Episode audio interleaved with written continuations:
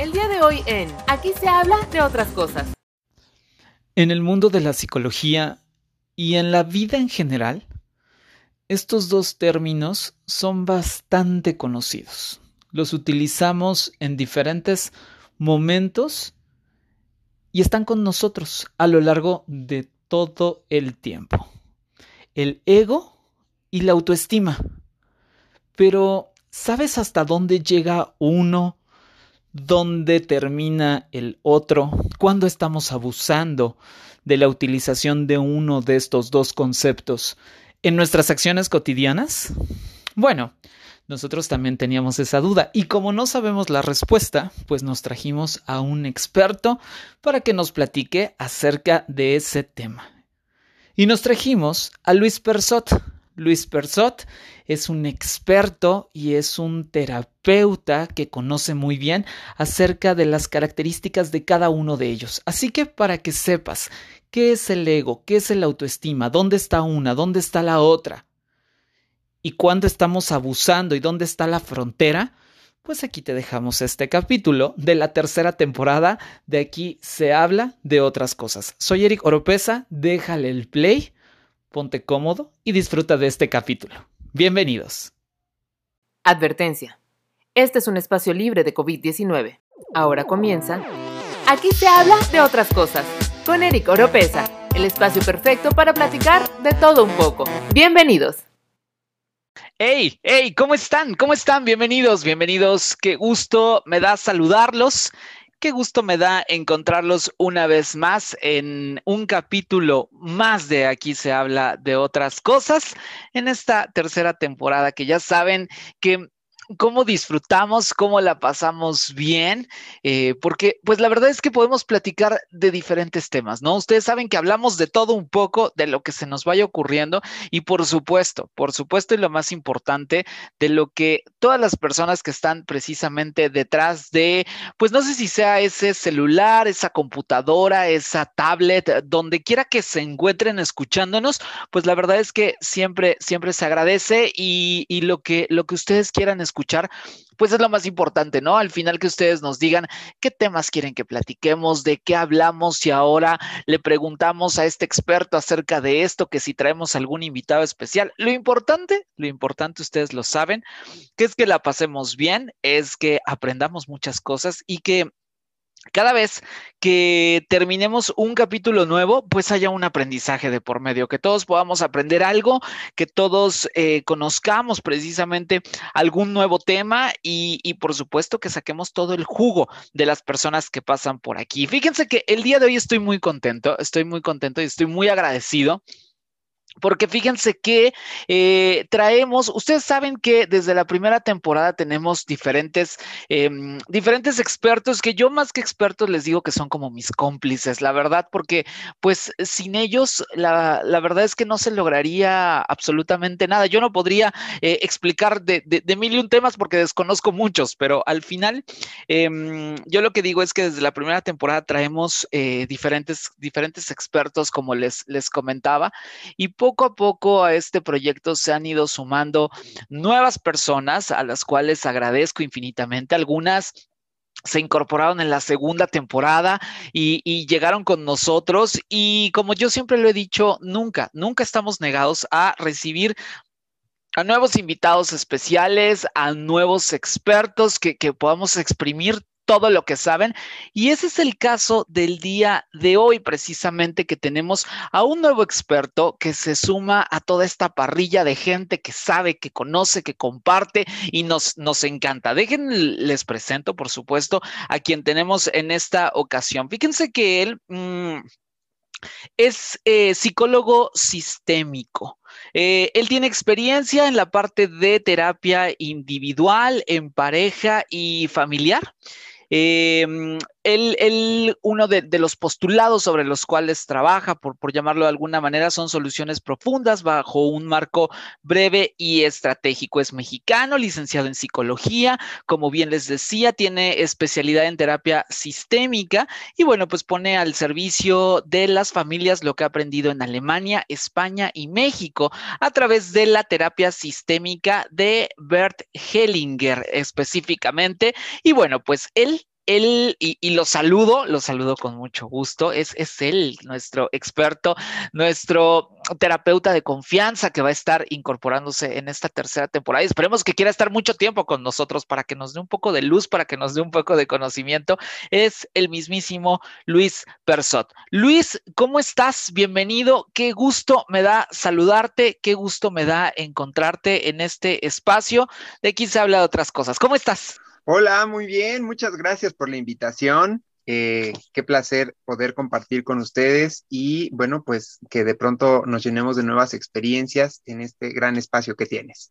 Oye Luis, pues precisamente vamos, vamos a entrar un poco al, al tema del día de hoy, ¿no? Para que pues todos conozcamos un, un poco más, que la verdad es que cuando, cuando tú y yo eh, estábamos planeando un poco este, este espacio, decíamos, bueno, ¿de qué, ¿de qué platicamos? Y la verdad es que creo que este tema es súper interesante y se trata precisamente del ego y también lo que es la autoestima. De eso vamos a platicar el día de hoy. La verdad es que considero como que es algo súper importante porque todos de una u otra manera hemos escuchado estos términos, todo mundo ha estado de repente como que, eh, ¿cómo lo podríamos decir? En contacto, digámoslo así, con, con este tipo de expresiones. De repente eh, lo decimos, ah, sí, claro, es que tiene muy alta autoestima, tiene baja autoestima, es que su ego no lo deja, pero precisamente es como platicar al respecto de, de este tema. Y lo que con lo que me gustaría empezar, Luis, es precisamente que hablemos qué es una,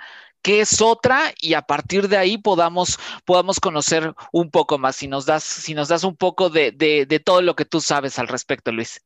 Pues fíjate, es, es un tema realmente interesante porque culturalmente tenemos la idea de que viajamos sobre nuestra autoestima de que este espacio que nos permite desplazarnos es nuestra autoestima. Incluso, bueno, pues socialmente se reconoce a las personas que tienen un ego alto y en realidad el desafío es que tengamos una autoestima alta. Si nosotros somos capaces de diferenciar entre uno y otro, ya podemos hacer, bueno, pues una decisión mucho más clara y podemos caminar hacia un objetivo más directo.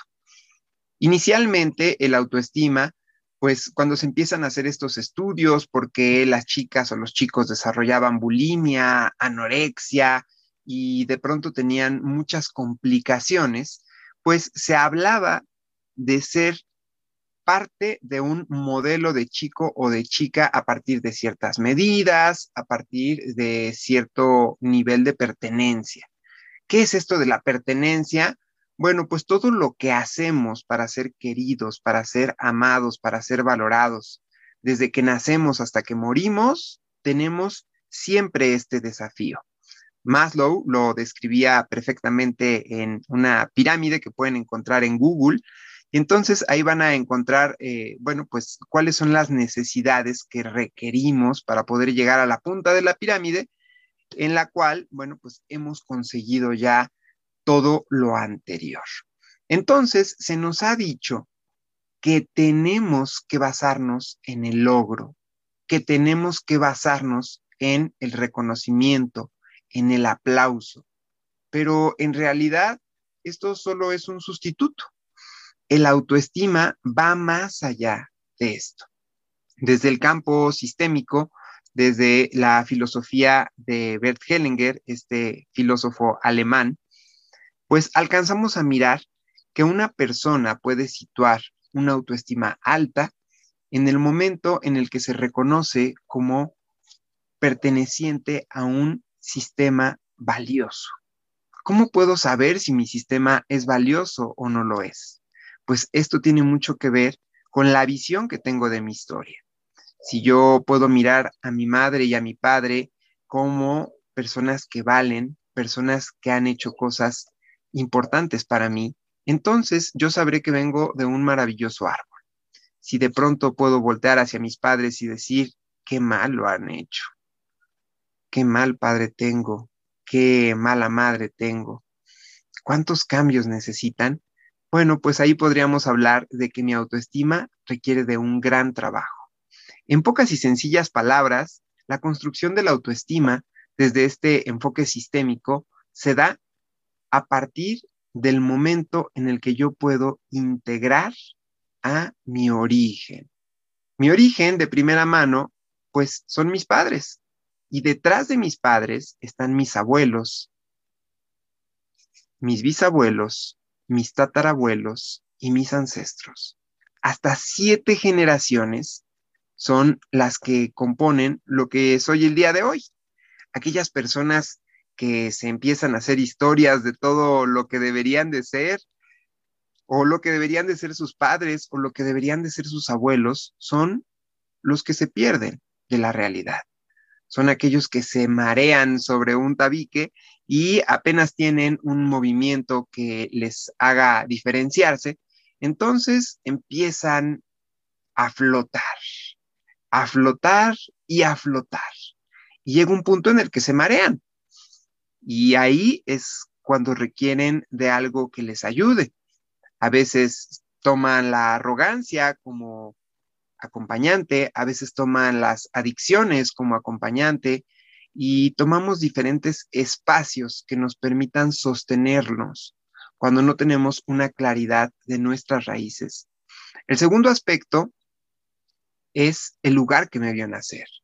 Si yo tengo claridad del espacio en el que vivo, si yo amo el país que me ha visto nacer, entonces ya empiezo a reconciliarme con mi origen. Absolutamente todos los padres tienen diferentes desafíos. No hay un solo padre perfecto, pero tampoco hay un solo hijo perfecto. Entonces, si nosotros aspiramos a que nuestros padres cumplan con nuestras expectativas, a que papá fuera de esta forma o de otra, a que mamá tuviera esta forma de amarme, bueno, pues ya empezamos con la exigencia. La exigencia rompe los vínculos. Si yo no tengo la capacidad de asentir a los padres que la vida me ha dado, al sistema que la vida me ha dado, entonces, muy poco podré tomar de cada una de las oportunidades que la vida me brinda. Cada uno de los proyectos que me sean asignados los rechazaré. Cada una de las oportunidades que lleguen encontraré pues esa parte negativa, esa parte difícil. Pero no lo hacemos desde un plano negativo, lo hacemos desde un plano desinformado. Cuando nosotros aprendemos a valorar lo más importante que nos han dado nuestros padres, que es la vida, cuando aprendemos a agradecer ese gran privilegio de haber llegado a la vida, entonces todo aquello que no nos ha sido dado, todo aquello que nuestras expectativas, todo aquello que nuestros sueños, la televisión y muchas construcciones sociales nos han dado, se debilita. Y entonces podemos forjar una gran autoestima. Para todas las personas que nos escuchan, yo les quiero invitar a que hagan ahora mismo un ejercicio para poder situar su autoestima en la realidad. No con los letreritos de aquel o de este, sino en un espacio profundo en el que ustedes se encuentren. Quiero que imaginen que están en medio de dos montañas y que justo donde coinciden esas dos montañas están parados. Quiero que con sus brazos, sus piernas y con todo lo que puedan, traten de mover esas montañas.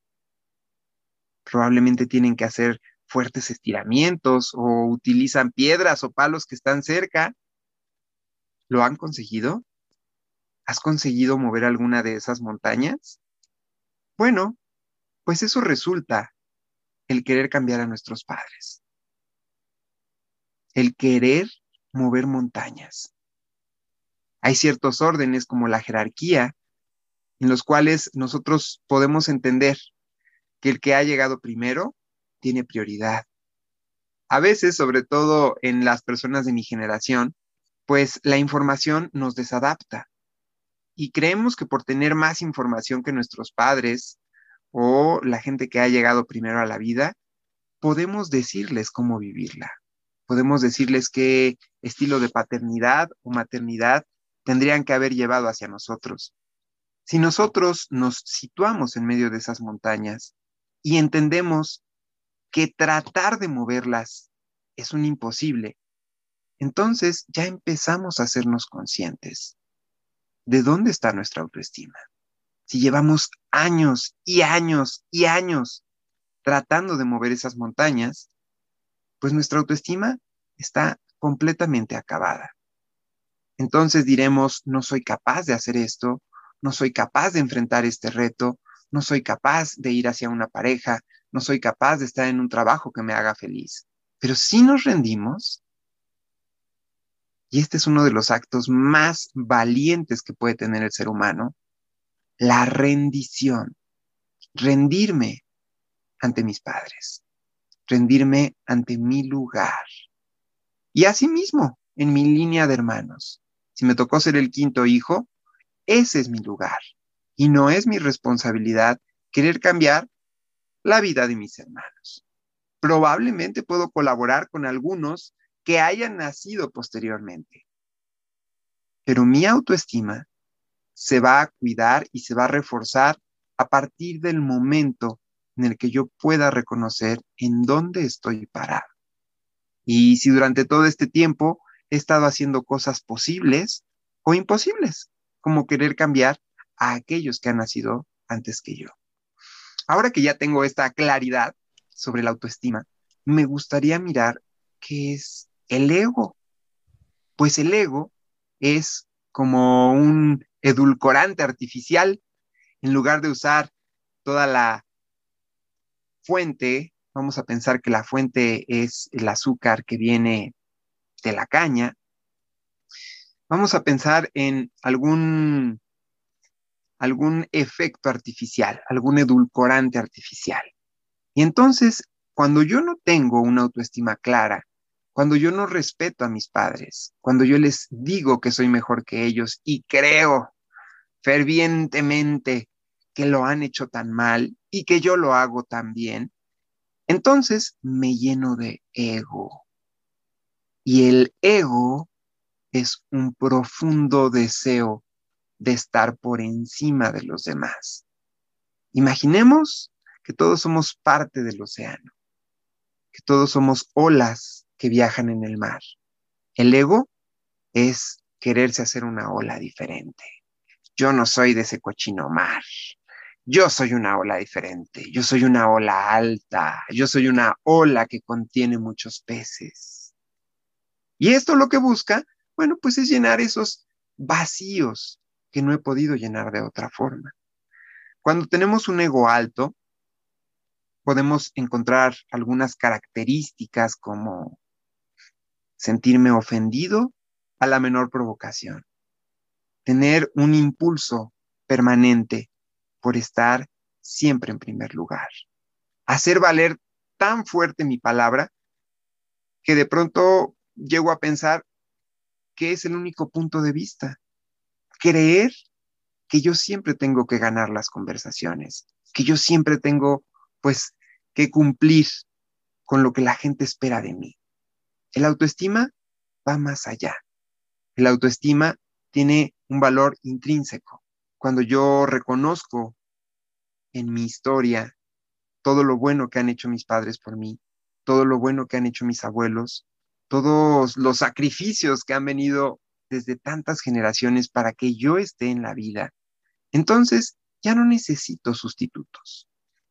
Ahora, estando en un espacio como en el que estamos, orientado a objetivos, en el que de pronto se nos piden muchas cosas, es muy fácil caer en el ego. Y este ego puede hacernos alucinar, creyendo que entre más gano, más valgo, entre más tengo, más soy. Pero la buena noticia es que tú ya eres desde el momento en el que naces, ya eres. Este valor a veces no lo restan, pues porque a muchos espacios no conviene que las personas ya se sientan realizadas. Conviene de pronto que compren este estilo de café o que compren esta marca de ropa o que compren este automóvil y entonces busquen su realización. Pero hay que someterlo al método científico. Hay que preguntarnos, hay que investigar, hay que comparar y después de todo eso, poder generar un resultado. Si realmente todos estos logros hicieran un crecimiento en el tejido social, entonces, bueno, pues realmente no habría más que trabajar, hacer y morir. Pero ¿cómo le hacen aquellas personas que no tienen el teléfono de última generación? ¿Cómo le hacen aquellas personas que no tienen ese físico que probablemente sale en las películas o en las series para ser felices, para sentirse realizados? Y justamente cuando el autoestima en los noventas se veía hacia estas personas, pues, que no se sentían conformes porque no eran a lo mejor tan delgadas o no tenían eh, la altura necesaria, pues se empezó a estudiar no a aquellos que se creía que tenían buena autoestima, sino a aquellos que a pesar de las inclemencias del tiempo, pues la tenían. Y entonces se estudió a estos chicos que no sé si en tu generación, pero sí en la mía decían, este es como verbo, ¿no? Este como que de todos eh, sobresalta, pero oye, pero no es guapo, pero no tiene eh, el carrazo, ¿cómo le hace para conseguir todo aquello que eh, se fija? Y entonces se empezó a conocer esto del origen. Ah, es alguien que está bien vinculado, es alguien que adora su tierra, es alguien que respeta a sus padres. Entonces se empezaron a encontrar otras oportunidades. Entonces los estereotipos perdieron todo ese peso tóxico, porque ese peso dejaba a muchas personas sin oportunidades. Y son aquellas personas que se han convencido de que la única oportunidad que tienen en la vida, pues, es la arrogancia, es mirar a la gente por encima del hombro, es hacerse más que los demás. Cuando en realidad muchas de las personas que hoy hacen eso, pues terminan siendo ladies, lords, terminan en una de estas páginas que a mí me da muchísima, muchísima risa, que se llama inventadas.inventada. Y empezamos a despertar, empezamos a abrir la mirada y a decir, oye, sí es cierto. Entonces, no era necesario hacer tanto show para ser feliz. Solamente teníamos que volver al origen.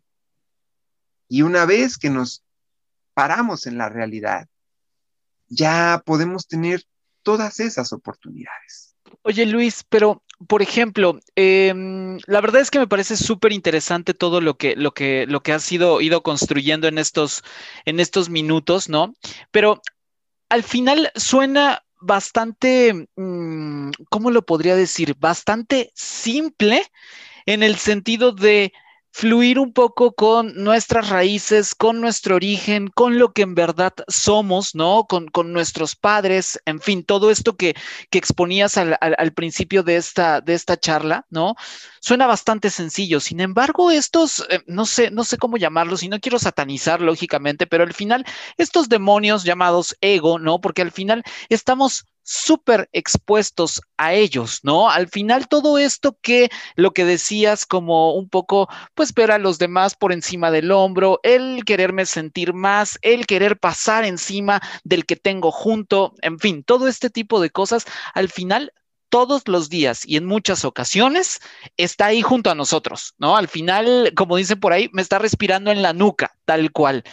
Y la pregunta a la que voy es, ¿y cómo convivimos con esto? ¿Cómo nos movemos más hacia el lado de la autoestima y cómo vamos dejando de lado todas estas cosas? Porque al final, a cada instante y a cada momento, el ego aparece y el ego te dice, mira, aquí estoy, hola, ay, ¿qué crees? Aquí estoy otra vez, ¿no?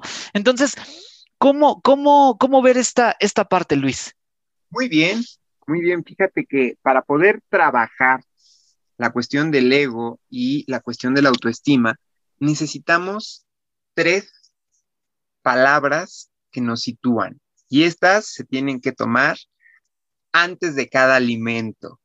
Así como tenemos ese gran riesgo de caer en el ego, si nosotros volvemos a nuestro origen por lo menos tres veces al día, vamos a estar claros cuando yo me tengo que parar frente a un público, cuando hay alguna necesidad en la que de pronto pues puedo sentir nervios, entonces volteo y digo, sí, esta palabra tiene muchísimo poder. Sí, sí a los padres que tengo, sí a la crianza que me dieron, sí a que se conocieran, sí a que decidieran tenerme. Sí, si de pronto encuentro que en algo de este sí estoy retenido y se convierte en no, entonces ahí es la oportunidad de que entre el ego. Si de pronto yo volteo y digo, no, no, mi papá lo ha hecho mal, no, mi historia no tuvo que haber sido así. Entonces, damos la oportunidad para que algo más nos respalde. Y es muy importante aclarar que las personas con un ego alto no lo hacen de una forma tan consciente. Es que no les queda otra. Aquellas personas que desarrollan estas corazas, estas armaduras, que luego ya no les impiden estar cerca de los demás, lo han formado como un mecanismo de defensa lo han formado en un cerebro que estaba a medio cuajar, probablemente en una infancia difícil, en una infancia en la que padecieron rechazo, en la que padecieron abuso, maltrato. Y entonces ese ego viene a respaldarlos. Cuando nosotros no tenemos una autoestima sana, ese ego nos permite continuar, continuar con los proyectos que tenemos, continuar con la vida, y a veces nos hace secarnos las lágrimas y decir, yo puedo, yo, yo lo voy a lograr, eh, nada me va a detener, nada me hace rendirme. Y entonces hay que agradecerle y decirle, oye, pequeño tóxico, me has estado acompañando durante todos estos años. Y vaya que me has ayudado, todos estos paros que me has hecho cuando no podía pararme, cuando no podía ir hacia la persona que me gustaba, cuando me han ofrecido este trabajo y no sabía y temblaba, pero hoy, hoy solo te quiero agradecer y liberar. Tomar el origen no es una cuestión tan rápida como lo estoy describiendo ahora. Por supuesto que requiere de un trabajo terapéutico.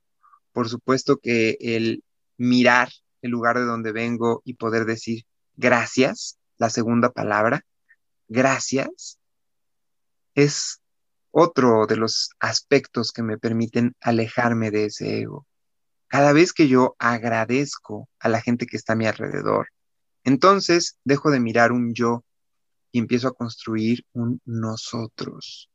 Esa es una de las claves más importantes para no caer en los juegos del ego. Cada vez que empiezo a pensar en todo lo que yo he hecho, cada vez que empiezo a pensar en todo los logros, pues me olvido que estos logros son a partir de dos seres maravillosos que me han traído a la vida. Y bueno, para aquellos que lo crean, parte también de lo mayor.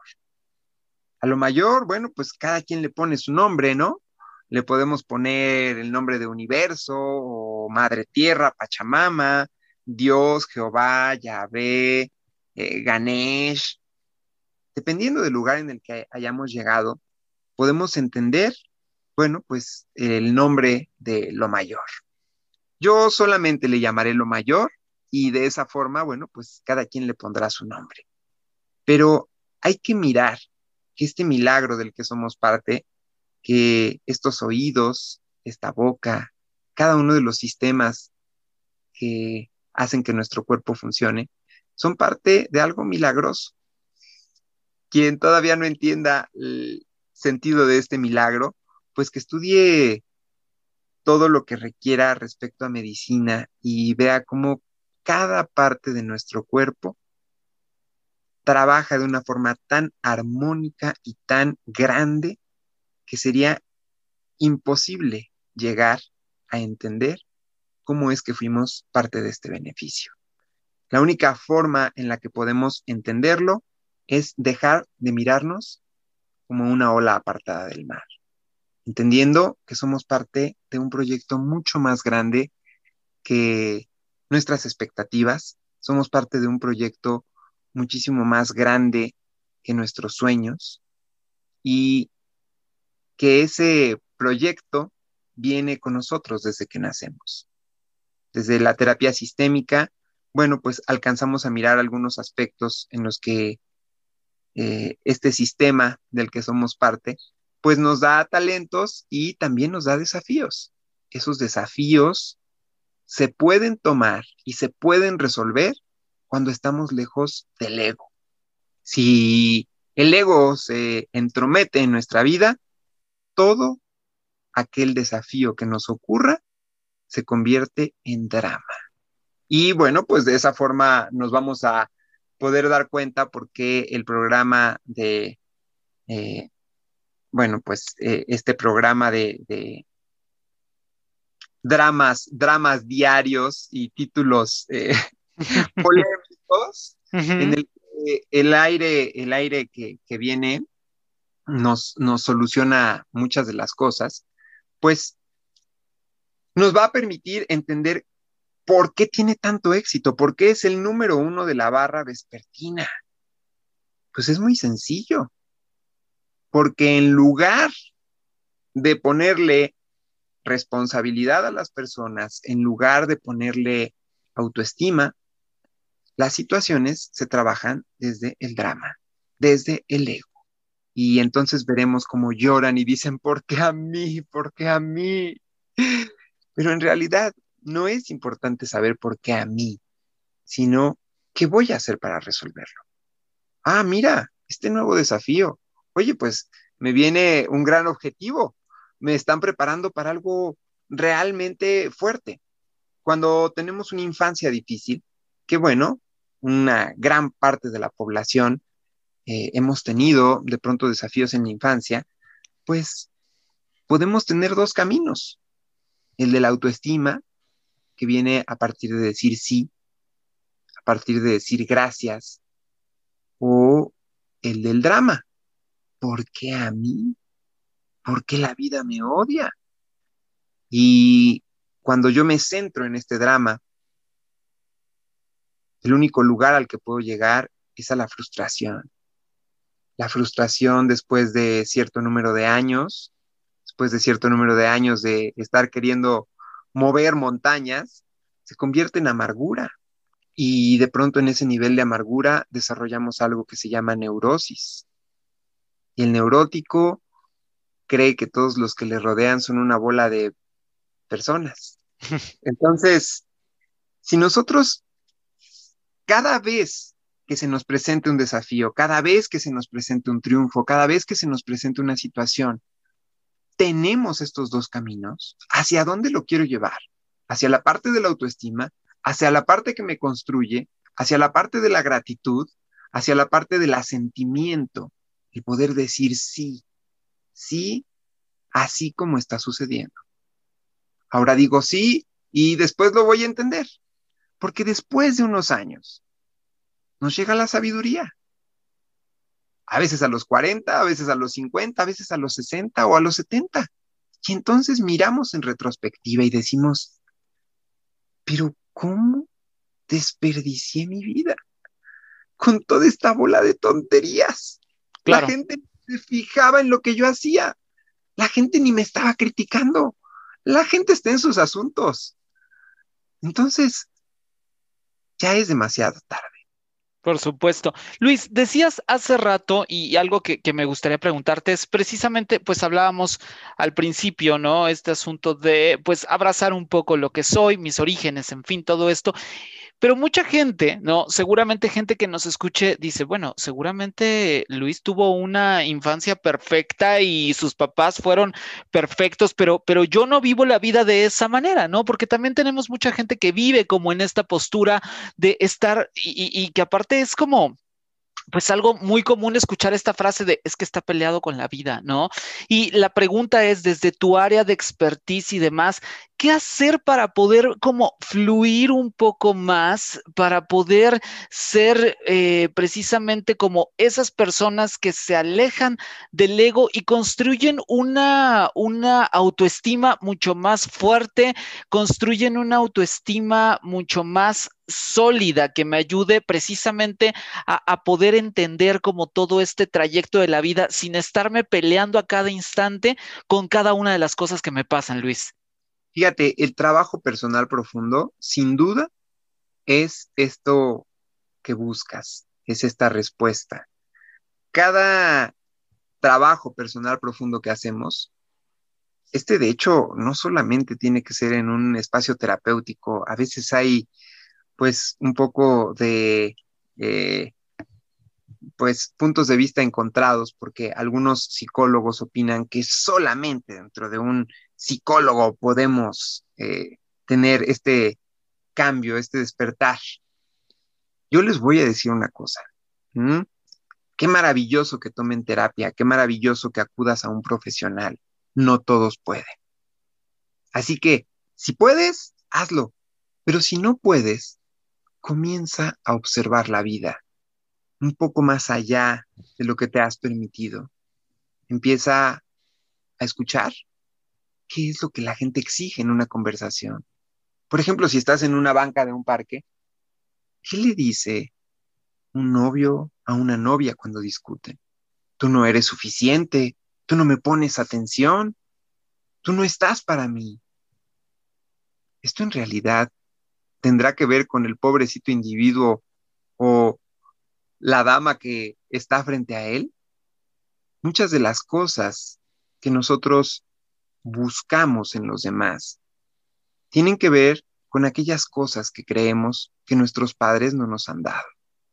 Si tú quieres una clave para que podamos entender la importancia del trabajo personal profundo, yo te diría que el punto de desconocer la ley no te inhibe de ella. Si ahora mismo te para una patrulla de tránsito y te dice usted no puede cruzarse el semáforo en rojo y le dices, mm, vaya, pues yo no sabía. Te dice, pues eso no importa. El desconocimiento de la ley no te inhibe de ella. Entonces, si nosotros empezamos a estudiarnos, empezamos a estudiar nuestra historia, empezamos a estudiar todos esos espacios, vamos a entender que ni la infancia de Luis fue más beneficiada que la mía, ni mi infancia es más beneficiada que la de él. En realidad, cada uno de los desafíos que llegaron en mi vida forjan lo que hoy soy y forjan el proyecto para el que he venido a la vida. ¿Te has preguntado cuál es el objetivo de que esté en esta vida? Pues creo que sí, creo que cada quien de repente la, la, la hace, ¿no? Precisamente para, para, poder entender un poco, pues es como, ¿qué hago aquí? ¿Qué, ¿Qué función estoy desempeñando en este lugar? Así es. En el estudio, en el estudio de nuestra historia familiar, vamos a entender si nos hemos ido hacia el ego o nos hemos ido hacia la autoestima. Los desafíos ya vienen planteados en nuestra historia. Cada vez que nosotros nos hacemos cercanos a la historia de este o aquel, cada vez que nos despersonalizamos y decimos, ah, mira, yo voy a ser como esta persona o como la otra, no entendemos que esa persona tiene siete generaciones que han impactado en su vida y que esas siete generaciones son las que le llevan a estar en ese lugar. Cada vez que yo hago una comparación entre mi familia y la familia de alguien más, cada vez que hago una comparación entre mi persona y los logros probables de otra persona, pues de inicio es una comparación injusta, porque Estoy comparando lo peor de mí con lo mejor del otro. Esta comparación es destructiva y solamente puede obedecer al ego.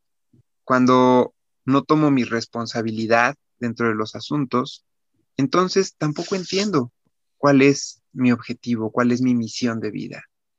Hay un libro maravilloso que, eh, a ver si lo tengo acá a la mano, no, no, no lo tengo, pero bueno, pues el hombre en busca de sentido.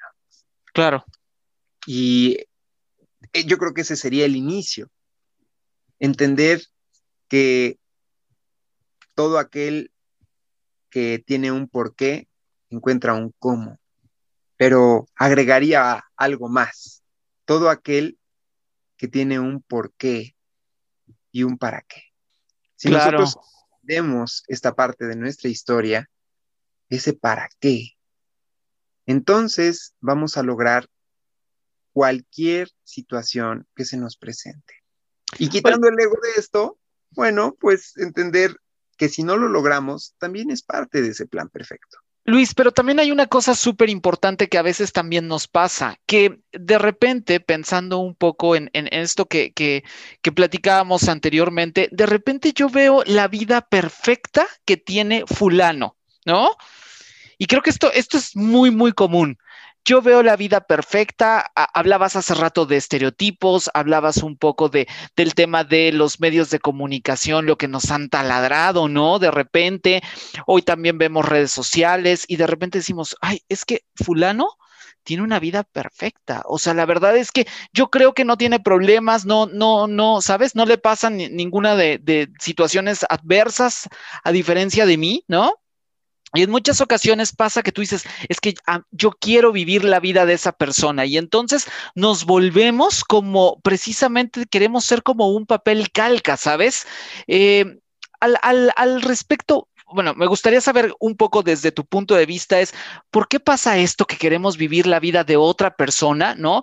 Y al final, ¿cuáles son los riesgos que conlleva? Digo, yo sé que cada quien tiene que vivir su vida y la historia de cada quien es personal, por supuesto, pero creo que esto sucede en más ocasiones de las que imaginamos, pienso. Pues eh, esto obedece a un pensamiento mágico en la etapa adulta. Cuando somos pequeños y tenemos este cerebro a medio cuajar, eh, bueno, pues se nos dice que tenemos un pensamiento abstracto. Con este pensamiento abstracto, nuestros padres nos dan algunas historias y bueno, pues estas historias en Navidad y en algunas fechas especiales, cuando se nos cae un diente, nos permiten que nuestro cerebro empiece a generar unas nuevas conexiones y la creatividad aumente en la etapa adulta. Pero si nosotros no tenemos la oportunidad de vivir esta infancia, si nosotros tuvimos que hacer algunas otras actividades, luego el cuerpo pide esta recompensa. Y entonces nos hacemos adultos, pero continuamos con pensamiento mágico. El pensamiento mágico está lejano a la madurez. El pensamiento mágico nos lleva a creer que los demás tendrían que hacer las cosas como nosotros esperamos, que los demás deberían de tener pues la vida que nosotros esperamos que tengan. La envidia, el querer hacer, el querer tener lo que el otro tiene, la vida que el otro tiene, nace justamente de esta inmadurez. Es un aspecto que, bueno, pues surge de forma natural en la infancia, a partir del egoísmo eh, y de decir, esto es mío, yo puedo empezar a situarme, empezar a saber quién soy, y sentir cierta seguridad. Pero si de pronto, bueno, pues hay un estilo de crianza en el que no puedo vivir estos aspectos, pues más adelante voy a buscar equilibrarlos. ¿Qué es lo que buscaría? ¿Qué es lo que trabajaría? Pues volver, volver a ese dolor de la infancia en el que yo empecé a generar algunas estrategias de supervivencia si yo tuviera esa bicicleta que tenía Pablito, mi amigo, si su papá, y si mi papá fuera a los partidos de fútbol y me aplaudiera como le aplaudían a él. Y entonces esto empieza a generar una historia más grande, hasta el punto en el que pierdo ese sentido infante, ese sentido infantil en el que yo me veía sumergido y pienso que es parte de la vida adulta el creer que debería de tener una vida diferente, el creer que mis padres podrían haber sido distintos, diferentes. Si yo puedo tener este camino, si yo puedo tener estas oportunidades, es gracias a esos padres defectuosos que tuve. No hay una sola persona en los libros de historia que haya tenido unos padres perfectos. Cada uno de esos que marcaron la historia, cada una de esas mujeres que se atrevieron a hacer cosas diferentes y por las cuales hoy tenemos grandes comodidades, grandes avances, eran personas inconformes. La mayoría de los escritores escriben a partir de su inconformidad. Entonces, solamente hay que mirar que ese producto en el que nos han querido convertir, que ese producto que nos hemos creído que tendríamos que ser, pues no es más que parte de un sistema, pues que se tiene que mover, que se llama economía. Y entonces podemos hacer otro experimento. Prendan la radiodifusora de su eh, preferencia y vean de las cinco primeras canciones que escuchen, hacia dónde van. ¿Hacia la construcción de la autoestima o hacia el ego? Todas son historias de dolor, traición, situaciones negativas, ¿hacia dónde que están buscando que caminemos? ¿Hacia la conformidad o hacia la inconformidad? ¿A sentirnos completos a sentir que somos tan desgraciados? ¿A sentir que ese amor mal correspondido no nos va a dejar seguir adelante? Eso es una industria y esa industria gana millones cada vez que tú te deprimes. Entonces, si tú entiendes el fondo del asunto, te podrás dar cuenta que bueno, pues puede ser un poco cómodo, podemos actuar dentro de ese modelo y decir, ay, sí, qué padre esto, lo otro, pero no creérnosla tanto, no creer que esa desdicha de la que creemos que somos parte, pues es la realidad. Ahora, si queremos hacer el experimento contrario, empiecen a pensar en lo desdichados que son empiecen a pensar en lo mal que les ha ido y vean cómo toda esa semana les irá peor. Esto tiene un sentido totalmente claro.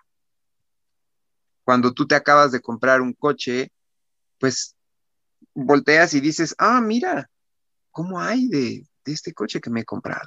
Cuando una mujer está embarazada, voltea y dice, oye, pero ¿cuántas mujeres embarazadas hay?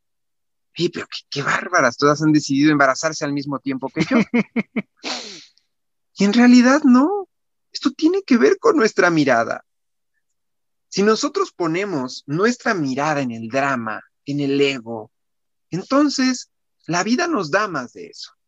Pero eso ya estaba circulando por la vida, solo que nuestra mirada está enfocada en eso. Si empezamos a, sentir a la vida que tenemos, a los padres que tenemos. Créeme, en estos más de 10 años de terapia, he escuchado historias desgarradoras. Y digo, sí, también a esos padres hay que agradecerles. También a esos padres hay que mirarles e integrarles con amor. Porque una persona que decide rechazar a su origen es como un árbol sin raíces. Ahora mismo está en tu mente un árbol sin raíces entonces cualquier aire lo va a tirar. Y una persona que decide tener esas raíces, que decide agarrarse a la vida a pesar de las inclemencias del tiempo, entonces da unos frutos maravillosos. Claro. Luis, y hablando desde, fíjate, una de las grandes ventajas que tenemos en este espacio es que nos escuchan pues distintos tipos de público y también nos escuchan eh, personas que son padres de familia. Y entonces justamente una, una pregunta ya para ir eh, cerrando este, esta plática tan interesante y todos estos minutos que nos has regalado. Em, algo que me gustaría preguntarte es precisamente desde el punto de vista de los padres de familia, es cómo yo papá o yo mamá puedo construir hacia mis hijos precisamente que, que, que se muevan o que fluyan desde esta parte de una alta autoestima y alejarlos un poco del, del ego, Luis? Fíjate qué, qué pregunta tan, tan maravillosa. Cuando yo miro a mis padres con amor y con respeto, cuando yo respeto a mi origen, ya no necesito decirle a mis hijos que me respeten. Cuando yo honro mi origen. ¿Y qué es esto de honrar el origen? Pues disfrutar de la vida, disfrutar de esto que me ha sido dado. Un hijo que decide no disfrutar de su vida, de alguna forma se está vengando de sus padres. De alguna forma les está diciendo, mira qué mal lo has hecho, ¿eh? Y mira, mira cómo me va de mal por tu culpa. En cambio, una persona que dice, bueno, pues no ha sido fácil para ti, traías tus heridas del alma, tú también tuviste unos padres y esos padres también tuvieron unas herramientas justo al alcance lo que tenían. Supieron resolver esta paternidad o maternidad como Dios les dio a entender. Pero aún así, hijos, yo tomo a mis padres. Yo tomo a mis padres y viéndolo desde un aspecto un poquito más frío. Vamos a pensar en esta eh, reflexión que hacen mucho en Internet sobre el rencor. Fíjate, el rencor es como tomar veneno esperando que al otro le haga efecto. Y entonces cuando tenemos pues una vida con muchos desafíos, una infancia difícil, yo me puedo ir hacia el camino de la víctima o puedo mirar esto como desafíos resueltos. Ah, me quedé en la vida. Ah, hubo adicciones en mi casa. Bueno, hoy estoy vivo. Ah, hubo maltrato. Bueno, aquí estoy. Esto también me sirvió. Y entonces esto se suma a mi historia, esto me hace crecer. En pocas palabras y respondiendo a tu pregunta, el ejemplo. El ejemplo es arrasador.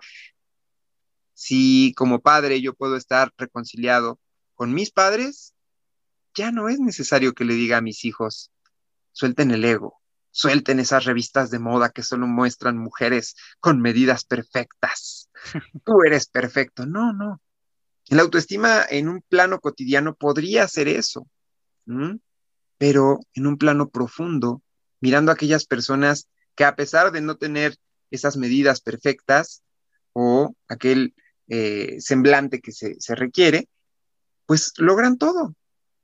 Y lo logran a partir de la seguridad de saber quiénes son, de dónde vienen y hacia dónde van. Súper, súper interesante lo que, lo que nos compartes, Luis. Y bueno, pues eh, la verdad es que el espacio es finito, ¿no? Nos tenemos que ir, pero hay varias cosas importantes, importantes que me gustaría, eh, que me gustaría contarte, ¿no?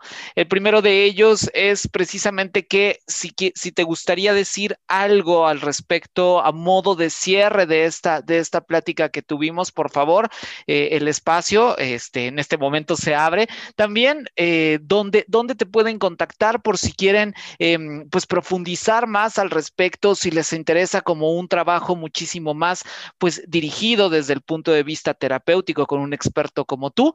Y bueno, también la invitación, por supuesto, a que regreses con nosotros a platicar más adelante de, de este y de otros temas, porque la verdad es que me parece súper interesante todo lo que todo lo que nos platicaste esta tarde. Y ahora sí, te dejo los micrófonos, por favor, Luis. Bueno, pues muchísimas gracias por esta invitación. Eh, decirles que me encuentran en Facebook, Twitter, Instagram, TikTok y todo bajo el mismo nombre, arroba psicología 21.